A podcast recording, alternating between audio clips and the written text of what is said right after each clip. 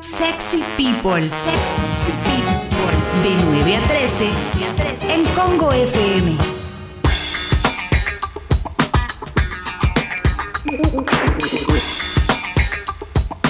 Bueno, bueno, bueno, bueno, aquí estamos. Te recuerdo que todos los contenidos los subimos a Sexy People Podcast. ¿eh? En Sexy People Podcast ahí puedes encontrar todos los contenidos de Sexy People en Spotify, por supuesto. Y en redes sociales somos Sexy People Radio y escucho Congo ahí en Instagram, en Twitter. En el Instagram tenés para encontrar el vivo que hicimos ayer con Seba Girona, que lo vamos a completar con la columna de hoy, por supuesto. ¿eh? Vamos a empezar con con un resumen de noticias. Y, hoy voy a abrir La Nación para arrancar. ¿eh? Tránsito, otro, otro día de caos, demoras para cruzar a la ciudad desde el conurbano. ¿eh? Pese a la implementación de carriles exclusivos para médicos y miembros de las fuerzas de seguridad, aún se registran largas filas de autos en Puente Alcina y otros puntos. Bueno, esto va a pasar. Yo la verdad, ¿qué quiere que te diga? Yo prefiero esto antes que esté entrando todo el mundo y no podamos ordenarnos en el encierro que tenemos que cumplir. A mí me parece más, más importante eh, aplanar la curva de contagios que, todo lo demás. Lo lamento, la verdad que lo lamento por, por la gente que, tarda mucho tiempo, pero, pero me parece que lo más importante hoy es otra cuestión. Sigo, sigo. Un señor perdón, Perdón, igual.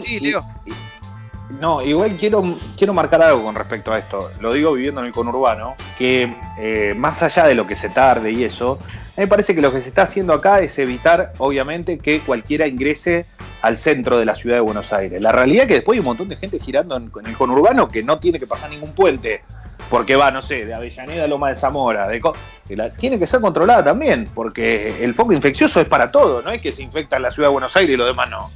Entonces, me parece que ese es el tema. El tema es que se están controlando los accesos a la ciudad y nos quedamos con eso. La realidad es que tendría que haber un control más estricto tal vez en todos lados, no solo en los puentes de acceso a la ciudad.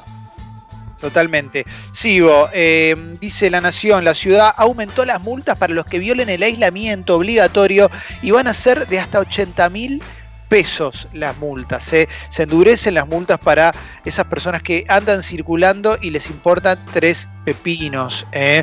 Eh, esto tiene que ver con que siguen subiendo obviamente los contagios, como, tal como lo estamos esperando, como sabemos que va a suceder, y hay un montón de gente que parece que no le importa.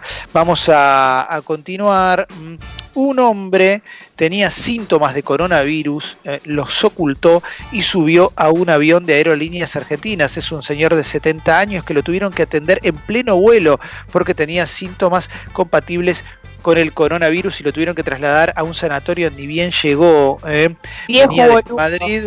Sí, venía desde Madrid el señor, mm, empezó a toser y a tener dificultades respiratorias durante el vuelo, le tuvieron que suministrar oxígeno, medicación del botiquín del avión y había tenido un cuadro febril los días previos al vuelo de 38 grados y medio, pero empezó a tomar paracetamol eh, para ver si le podía bajar la fiebre y se hizo el boludo y subió al avión. Eh. Este tipo ahora obviamente puso en riesgo a toda a toda la gente que venía en ese vuelo.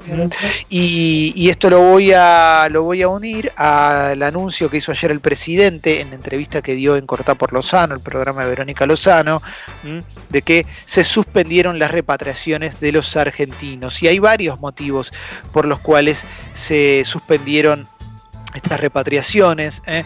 que hay un montón de infectados que, estaban viniendo también, Ezeiza estaba desbordado, esto lo estoy leyendo de La Nación, ¿eh?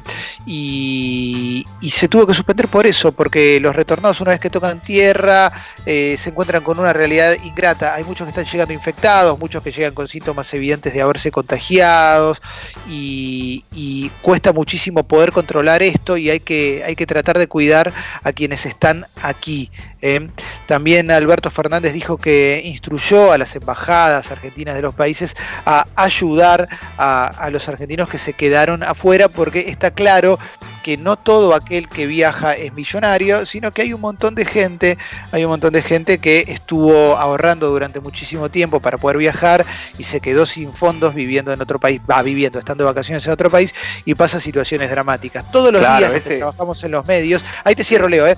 Todos los días los que trabajamos en los medios estamos todo el tiempo recibiendo mensajes de argentinos varados en X, en X país pidiendo que visibilicemos su situación. Esto pasa todo el tiempo. Bueno, está claro que el gobierno tiene que lidiar con eso, pero también que tiene una prioridad. Leo, ahora sí, seguimos.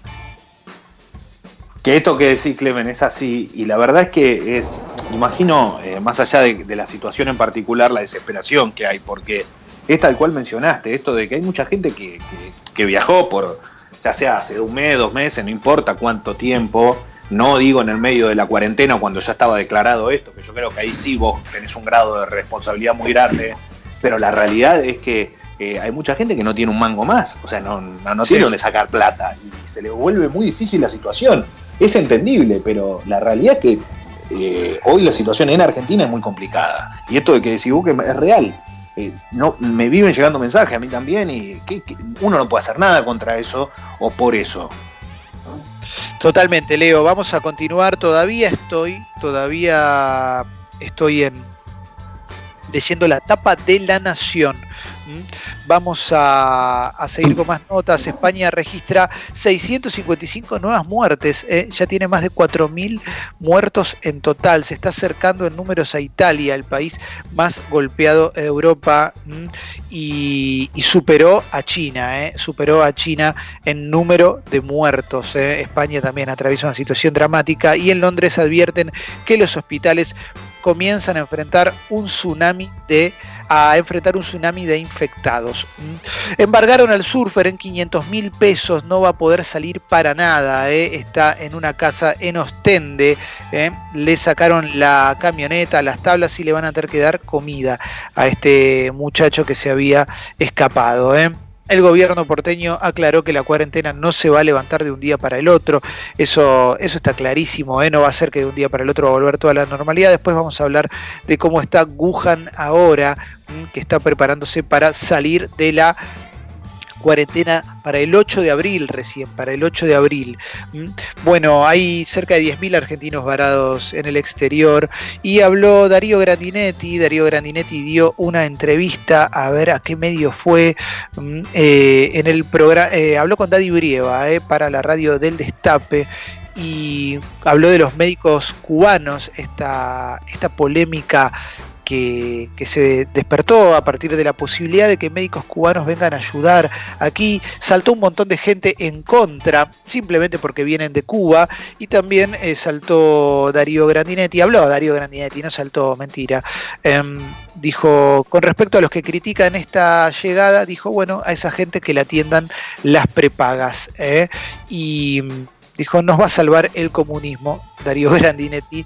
Eh, yo les diría que nos va a salvar el comunismo. En Italia pedían médicos de Cuba, de Venezuela, de China y la región eh, de Italia más afectada es la del norte, la gobernada por la ultraderecha y los está salvando el comunismo. Los médicos cubanos fueron allí a hacer lo que el mercado nunca hace. Espero que sirva para sacar conclusiones respecto de estas cosas, porque si dentro de un mes vamos a seguir diciendo que al Estado hay que achicarlo porque es un elefante blanco, todo esto es al pedo. Obviamente, yo creo que tiene un punto Darío Grandinetti, ¿no? Porque si es cierto que hay un sector en cada país, todos los países tienen un sector que desprecian al Estado y después le van a pedir que, haga, que trabaje inclusive más de lo que debería trabajar.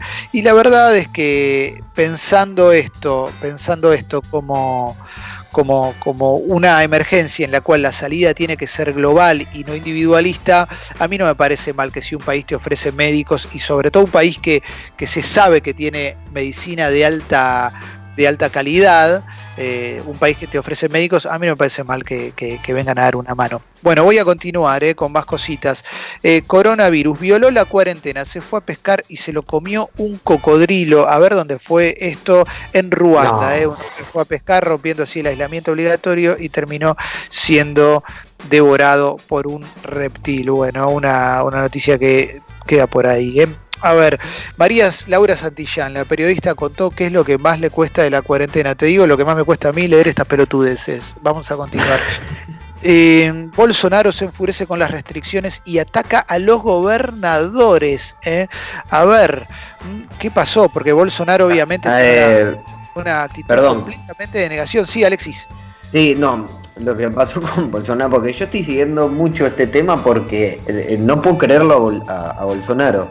Eh, los gobernadores desoyeron por completo lo que está diciendo él y mandaron una carta a China como diciendo, bueno, miren, ustedes saben que acá el presidente no está en sus facultades y eh, están como pidiendo, bueno, que alguien intervenga porque el presidente no está en las facultades.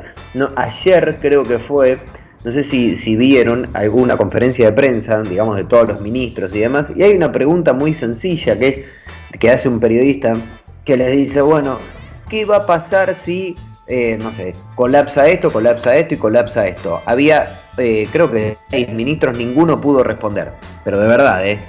Sí. Y sí, sí, me imagino, me imagino. ¿eh? Em, a ver, a ver, a ver, ¿qué más tenemos? ¿Qué más tenemos? Continúo con más noticias aquí en el resumen de noticias de Sexy People. Me voy a ir ahora a la tapa a la tapa de Infobae, ¿eh? la tapa de Infobae tiene una nota de Román Lechman, la cuarentena obligatoria seguirá hasta mediados de abril. ¿eh?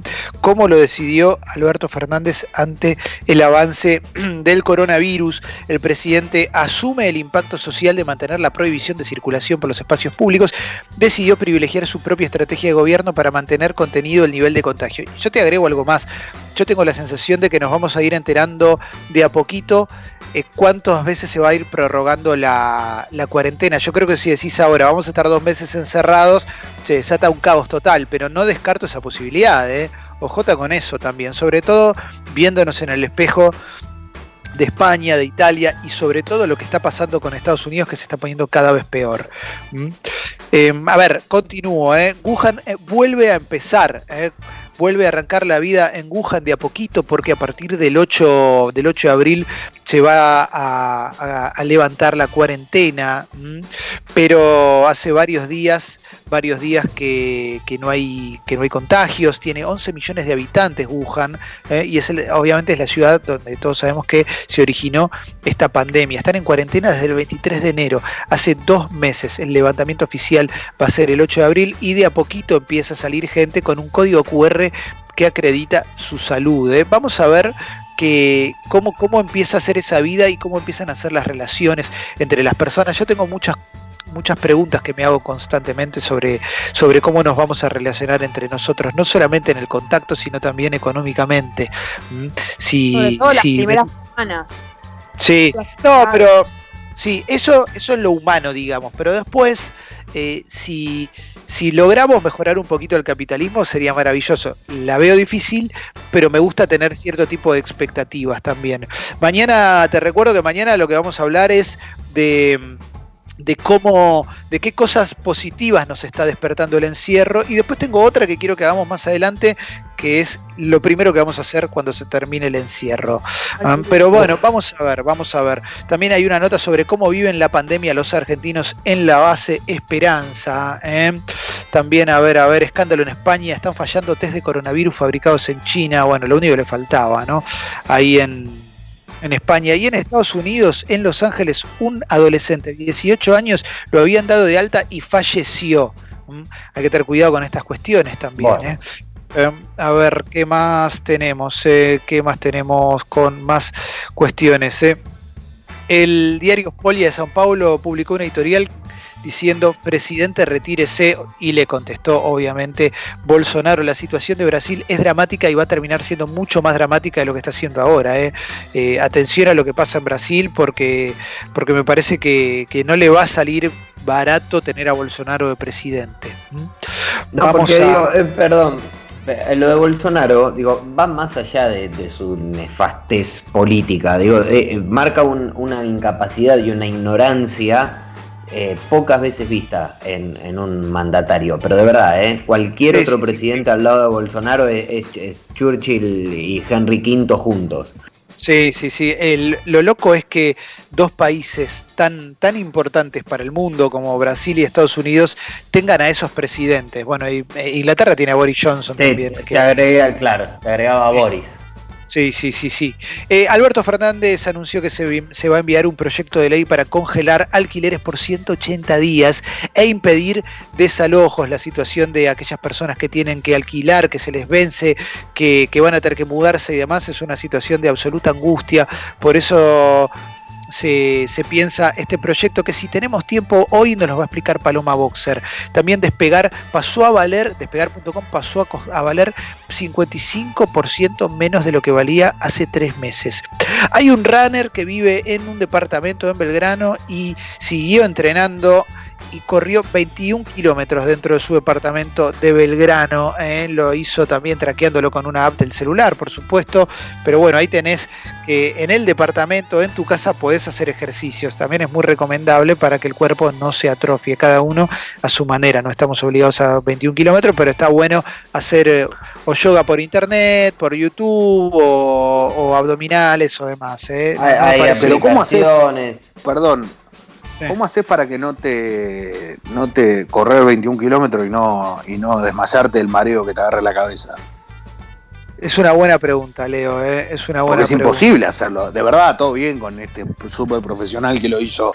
Pero ¿cómo haces para poder generar, no te digo ni 21, 5 kilómetros y no, y no caer desmayado por, por dar vuelta en un departamento? Es imposible. A ver, se llama José Uribe. terraza. Decía ahí el tamaño del departamento, capaz que vive en un departamento muy grande. No, no, no, te, te, cuento. Vive en un. Eh, esto es increíble. Hizo su primer circuito indoor en 38 metros cuadrados. Él se llama José Uriburu. ¿eh? Y armó su circuito. Él corre triatlón. Bueno, es un atleta eh, de, elite, el pibe. Corre muchísimo. Y se ah. arma se arma trayectos y esto es increíble, ¿eh? porque vive con, su esposa y tiene dos hijos. Y hace, hace de todo, ¿eh? hace repeticiones, jumping jacks, estocadas abdominales, descansos, eh, camina en posición sentadilla. Bueno, es un tipo, es un atleta, es un atleta, esto es clarísimo. ¿eh? Bueno, vamos a continuar. Diputados definen si sesiona en un microestadio o busca acuerdos para avalar decretos también. Estados Unidos aprueba el mayor paquete económico de la historia también Estados Unidos vivió una situación muy, muy difícil. En Argentina son 117 nuevos casos de coronavirus, 502 infectados, 8 fallecidos por ahora. Le rechazaron la prisión domiciliaria de Checolás y pidieron reforzar los controles. Para mí lo que habría que hacer con Checolás es darle la domiciliaria pero que vaya caminando. Y a ver si se le agarra.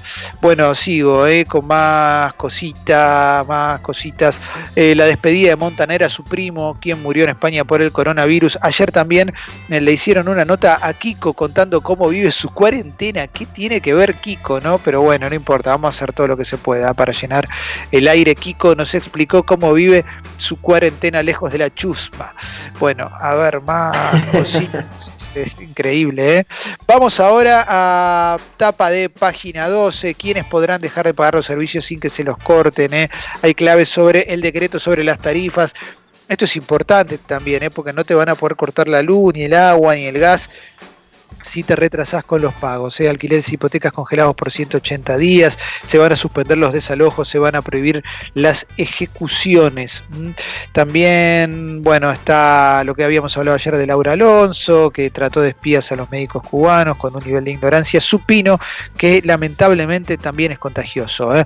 A ver, evalúa más medidas para reforzar el aislamiento y Salud Bonaerense está evaluando la oferta de los eh, médicos cubanos. Vamos a cerrar esta parte de las noticias y después de música, te recuerdo que hoy es todo nacional, 100% nacional, vamos a ir al polideportivo del queridísimo Leo Caves. Cuando quieras, Sucho, vamos.